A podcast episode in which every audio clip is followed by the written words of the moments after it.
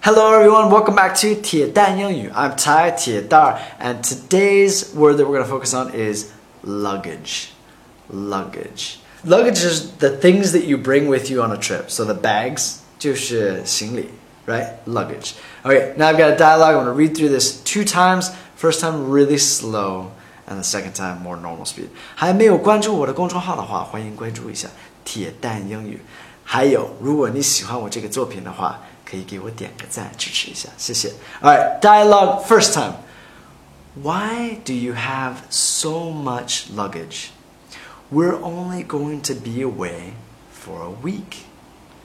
I know. There are just some things that I can't go without. Dialogue second time. Why do you have so much luggage? We're only going to be away for a week. I know. There are just some things I can't go without. Alright, so let's look at this dialogue and make sure you guys understand everything. 肯定是一个男的和一个女的一起对话. Alright, why do you have so much luggage? Why did you bring so many things? Why do you have so many bags? 你为什么就是带了这么多行李?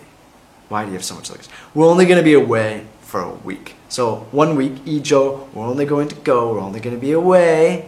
Be away 就是离开这边。我们只要去待一周的时间。 We're only going to be away for a week. I know, 我知道 there are just some things I can't go without. So this means that there are some things that she can't even one week it's impossible for her to be without. 就是有一些东西是我不能不带呢。go without is like 不带什么东西。Alright, I've got three vocabulary words for you guys today. 三个词汇可以跟我一起念一下。Luggage, luggage.